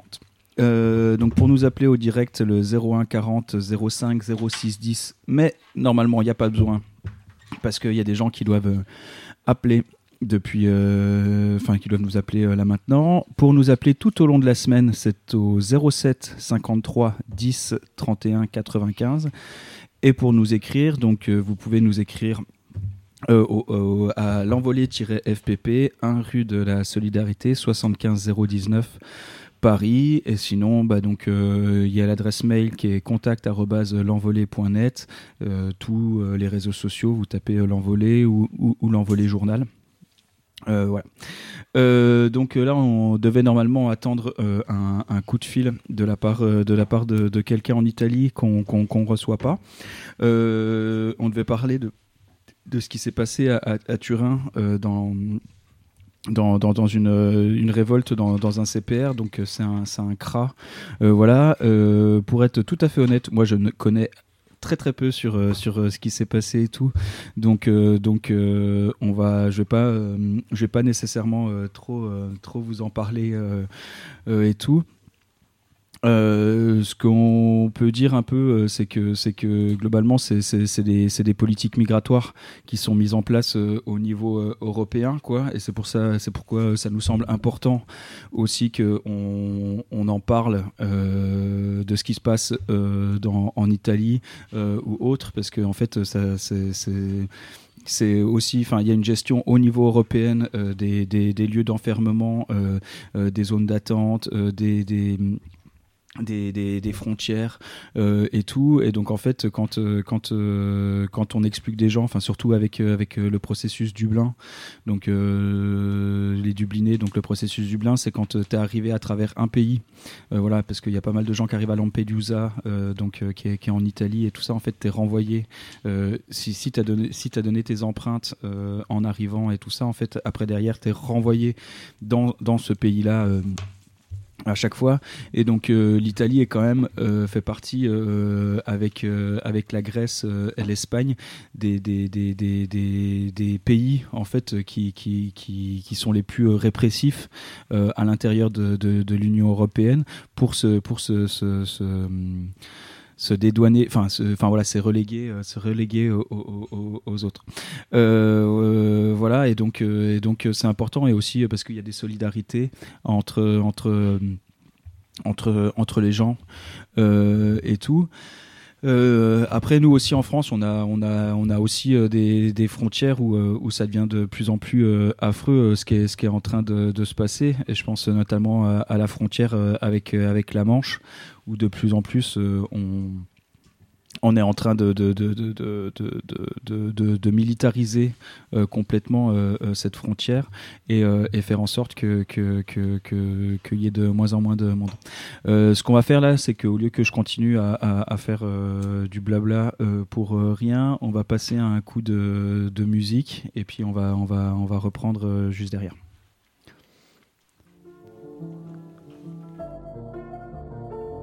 Plus violent qu'un coup d'épée, nouveau lancement tout est prêt. Je galère à soigner les miennes, j'ai pas de pansement pour tes plaies. Sûr qu'on a tous perdu l'innocence qu'il y a chez les mômes. Je suis au GM avec il tout, on se bute dans la GMO. On tue le temps ou l'inverse. Et je vois bien vert, je suis un mec simple. Pas besoin de grand chose pour que je sois bien. Merci.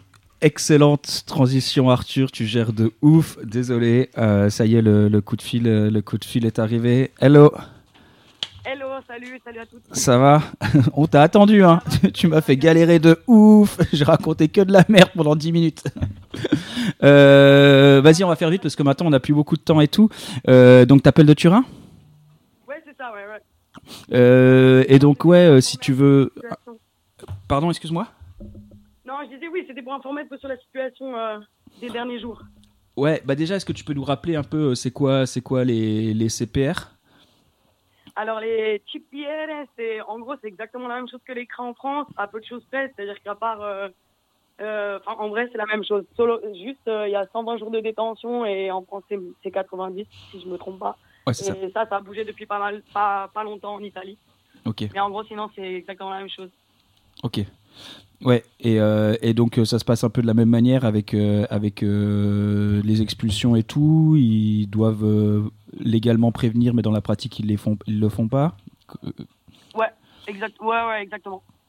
Après, évidemment, ça marche avec des quotas, etc. Et l'État italien, a il a aussi des, il a ses, ses contrats à lui, mais disons que ça marche exactement de la même manière, en Mm. pleine nuit, sans, sans préavis, quoi.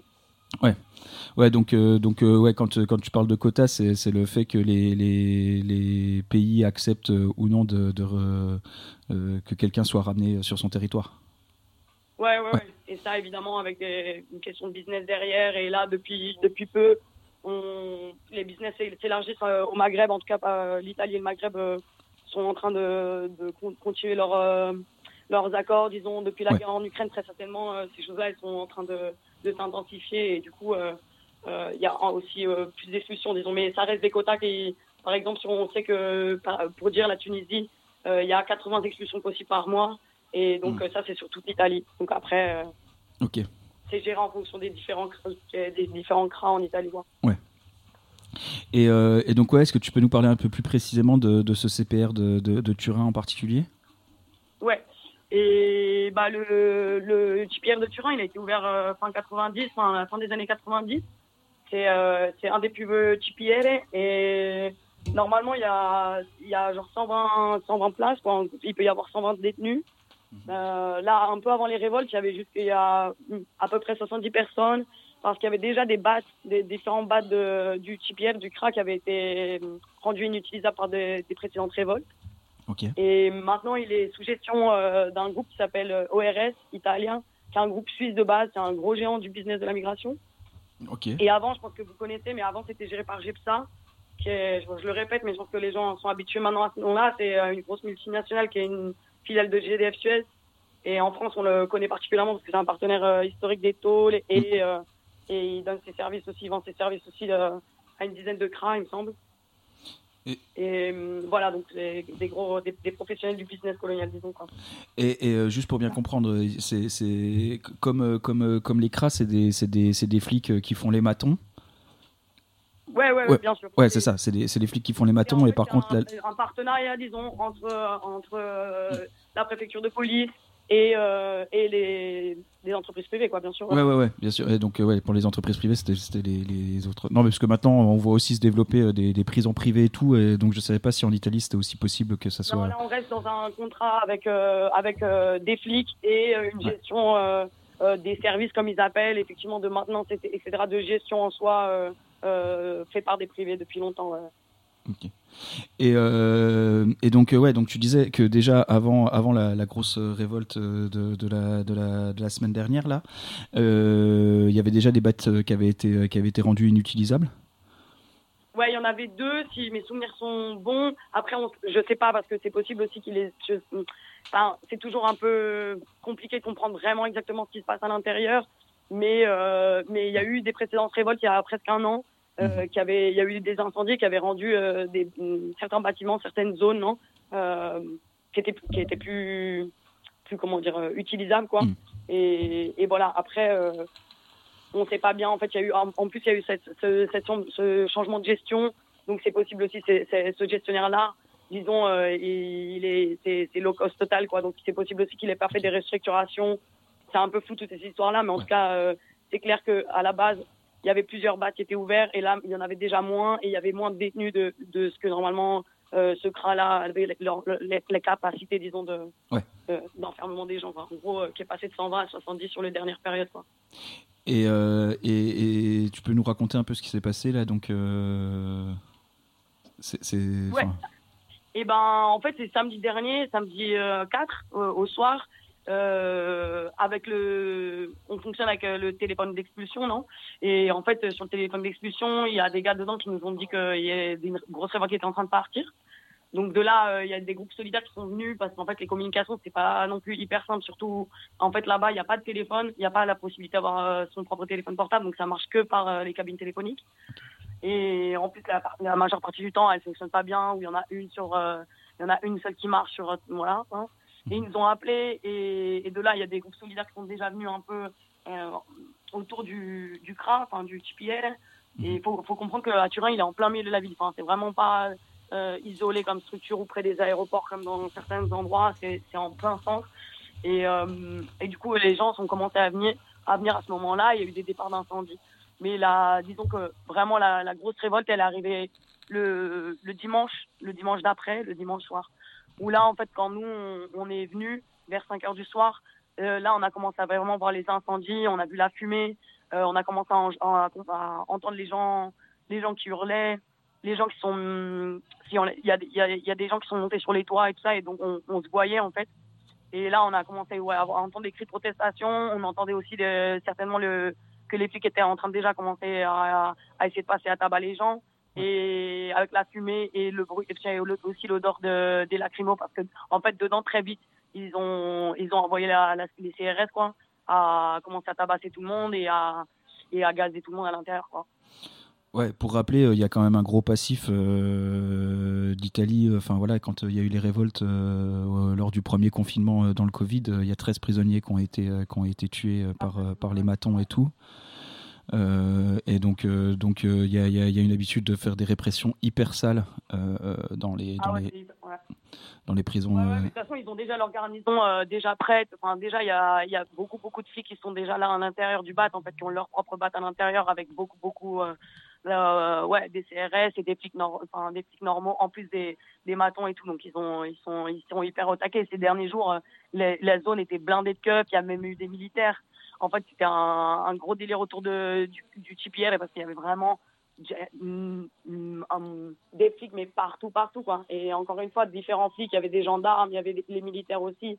Euh, ouais, ouais, ça a été direct. Mais en fait, euh, les gars, ils ont tenu de ouf parce qu'en fait, toute la soirée, et même nous, à un moment, on est parti, mais toute la soirée, on voyait encore euh, les incendies, on entendait encore. Après, ils sont descendus du toit, mais au début, on les voyait encore. Ils sont restés pendant très, très longtemps, en fait, sur le toit, quoi. hmm. Et euh, et il y, a, il y, a, il y, a, il y a un point de départ à cette révolte ou euh, c'est euh, c'est c'est juste euh, l'ignominie des conditions euh, en vérité, cette, cette, cette chose- chose- chose-là, elle n'est pas encore très claire. Et, et voilà, et après, je pense que voilà, euh, il y a des trucs, je. on Ouais, t'inquiète, hein. que c'est- OK, quoi. Mais en fait, le truc, c'est euh, très certainement, évidemment, c'est les conditions de détention, euh, la torture euh, que fait ce- cet organisme-là, l'entreprise privée qui est ORS, euh, avec le soutien de la préfecture de police, etc., qui pratique quotidiennement. On sait qu'il y avait des conditions, euh, genre, euh, avec la nourriture qui était pourrie. Dans la nourriture, ils mettaient même des calmants. Euh, ça, c'est un truc qu'ils font depuis très longtemps. Et même avec euh, le, pré- euh, la précédente entreprise qui gérait le, le TPR, il y avait des calmants dans la bouffe. Euh, dans, les, dans les cellules, disons, il n'y a pas de chauffage, c'est plein d'ordures, il n'y a pas d'eau chaude, etc. Et là, depuis le, changement de, l'entreprise qui gère le truc, on sait qu'ils ont aussi. Là, ma- maintenant, c'est même plus genre ils mettent euh, des calmants dans la bouffe, ils mettent, euh, genre ils forcent les détenus vraiment à, manger. Genre ils leur, donnent des, doses de calmants. Et ils, on a, ils nous ont raconté aussi que très certainement il y a une pièce qui est utilisée euh, dans tous les petits bâtiments, une pièce à chaque fois qui est utilisée pour pour passer à tabac les gens quoi. Donc bon, je pense que c'est ça. euh, Ouais, ouais, ouais. évidemment, euh, Non, mais de toute façon, euh, on a- il n'y a, pas- il y a, pas- il y a pas besoin d'avoir une raison euh, de se révolter en tôle. Hein. C'était pas ça. Et c'est- mais s- Souvent, souvent, euh, il y, a, il y, a des- il y a un truc en particulier qui se passe, qui se passe et tout. Mais donc. Donc euh, c'était un peu euh, un peu pour euh, savoir ça et ouais et vous donc ouais tu disais là vous aviez il y avait il y avait une ligne de téléphone ça s'est passé comment ouais la, solidarité intérieure extérieure et tout quoi? Bah, franchement, c'est plutôt. Enfin, c'était assez inattendu parce que les communications, comme je disais, sont assez compliquées juste du fait que les gens.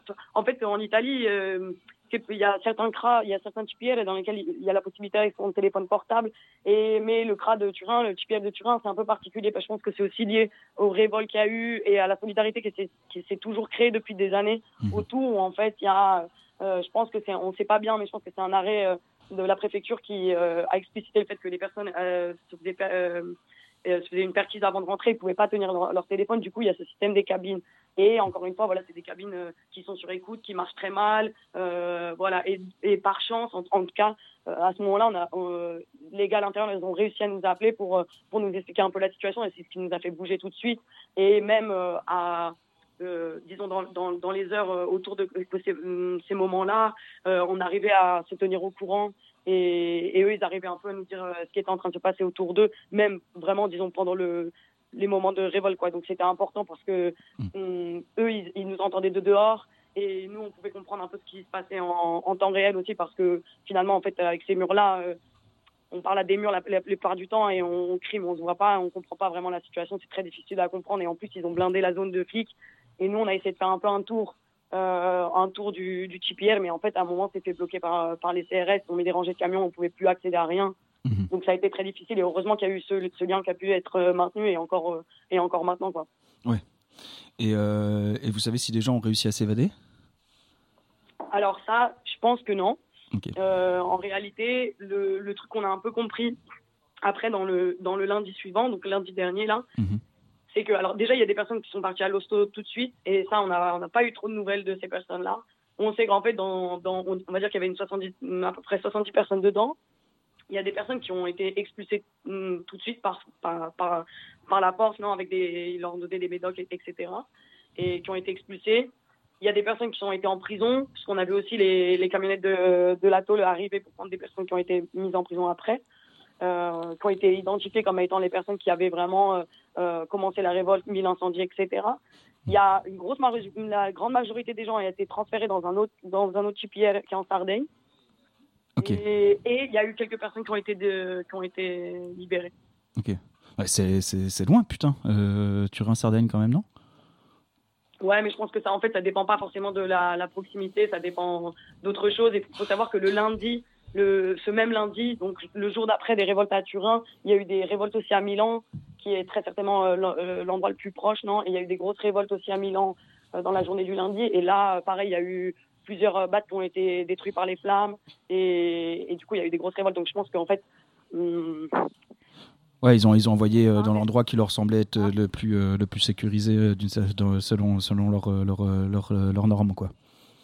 Oui, et en plus, parce que, enfin, je, je pense qu'il y a derrière ça, il y a une question aussi très punitive, parce qu'on sait, enfin, c'est assez connu qu'en fait, euh, le TPR de, de- en Sardaigne, c'est, c'est genre, c'est, en gros, c'est des conditions, on dirait un quartier de haute sécurité, de, de haute sécurité. Il y a, c'est des, des, des conditions qui sont vraiment, genre, euh, en gros, les- hum, comment dire, la, les, des parties des bâtiments, ils sont, ils sont souterrains, en fait. Il y a même pas, euh, ils sont même pas, ouais, ils sont enterrés, quoi. Ah ouais, putain.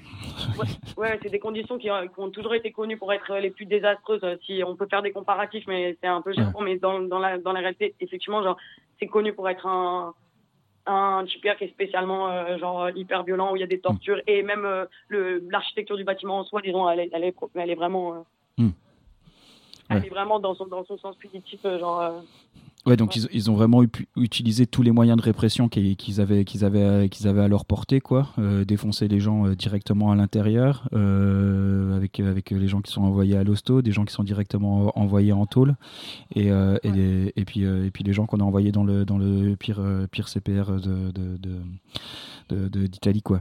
Et. Et, euh, et vous savez euh, s'il y a encore des gens qui sont euh, là-bas actuellement ou... Ouais, alors à peu près, normalement, il devrait. En fait, il y, avait six sections. On dirait qu'il y avait genre six bâtiments. Il n'y en a plus qu'un seul, normalement, qui est, qui est utilisable, disons. Tous les autres, ils ont partiellement cramé ou cramé. En tout cas, ils sont plus utilisables. Et normalement, de ce qu'on a compris, il devrait rester 25 personnes à l'intérieur de ce petit bâtiment-là qui est resté. Et peut-être encore une dizaine de personnes dans un autre bâtiment, mais qui serait, en fait, euh, la, la partie, disons, euh, euh, la partie principale a été brûlée et du coup, ils seraient retenus enfermés dans, la, dans les cantines, non? Qui serait la seule pièce de ce bâtiment-là encore utilisable, disons. Ok. Putain, c'est ouf. Et, euh, et alors juste, moi, je connais pas, je connais pas bien du tout l'Italie et tout ça. Euh, je sais pas si vous avez une procédure euh, un peu comme nous on a en France de comparution immédiate. Euh, mais mais je sais pas. Enfin, est-ce qu'il y a déjà des gens qui se sont retrouvés à passer au tribunal et tout?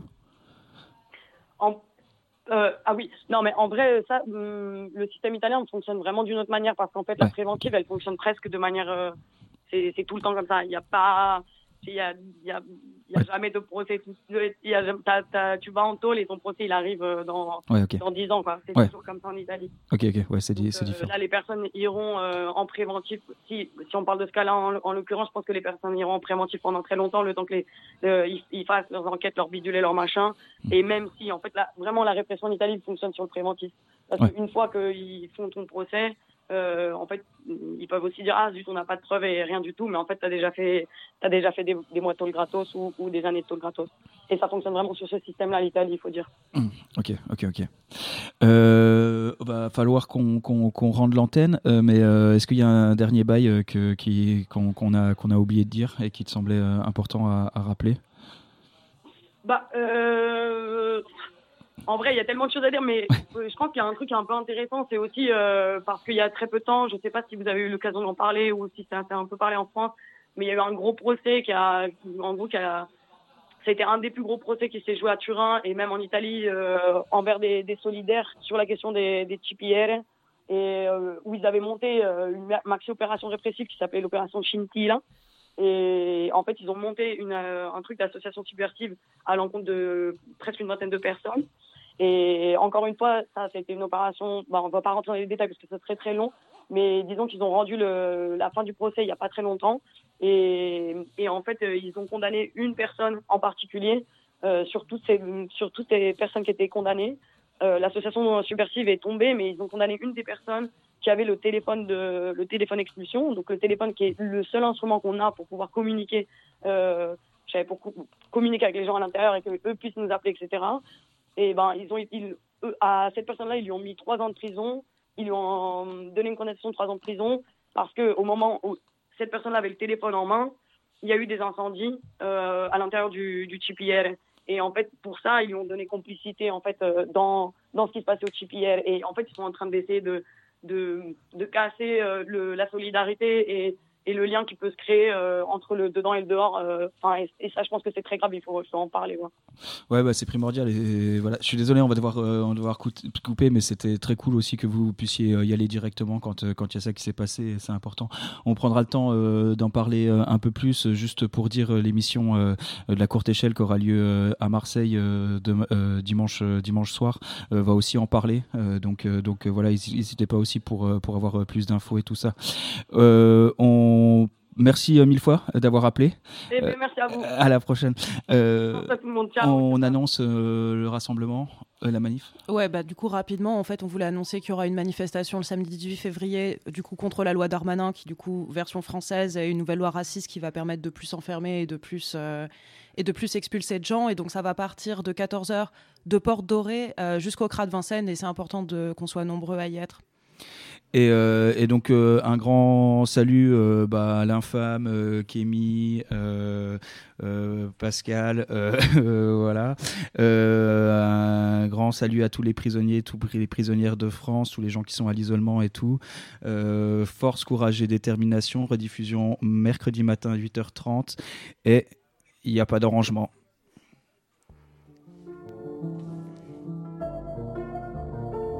Plus violent qu'un coup d'épée, nouveau lancement tout est prêt. Je galère à soigner les miennes, j'ai pas de pansement pour tes plaies. Sûr qu'on a tous perdu l'innocence qu'il y a chez les mômes. Je suis au GM avec il tout, on se bute la GMO. On tue le temps ou l'inverse. Été, je vois bien vert, je suis un mec simple.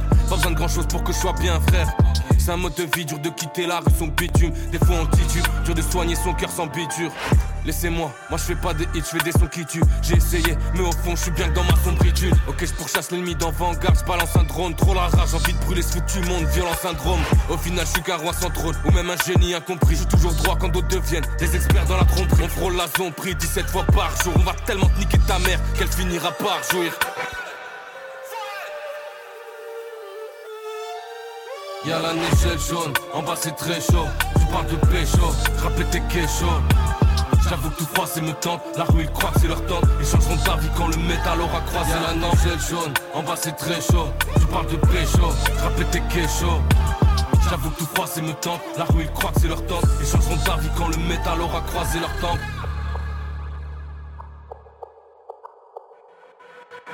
Y'a plus de misère, mais on est loin de la vie saine. Faut que le 17, même moi je dissèque sur un je pose mes viscères. Je plus, j'écris des big cernes. Même dans le son, tout est visuel. Bushito rime, je te viscère. C'est le diable qui tire les ficelles. J'ai dû faire au moins 200 titres, ce sera déjà bien si on s'en tire. De tout baiser, vive mes aides, je veux ma villa à Constantine. Fils de pute, je suis pas ton esclave, on va descendre de ton estrade. Guerrier de père en fils, savoir-faire ancestral. Ferait mieux de bouger. Elle est trop toxique ta zone, tu captes air comme les petits cas mais c'est protoxique d'azote. On me dit la crabe c'est trop fort, on veut que des cesses des gros flots. Qui mettent le thème, qui mettent la rage quand on part faire des covios La crabe s'enfoirée. Pour tous les gens de dehors, on se comprend hein. Et pour tous ceux enfermés dedans, enfoiré Y'a la nigelle jaune, en bas c'est très chaud. Tu parles de pécho, je rappelle tes kéchos J'avoue que tout froid c'est me tente, la rue ils croient que c'est leur tente Ils changeront d'avis quand le métal aura croisé nangelle jaune, en bas c'est très chaud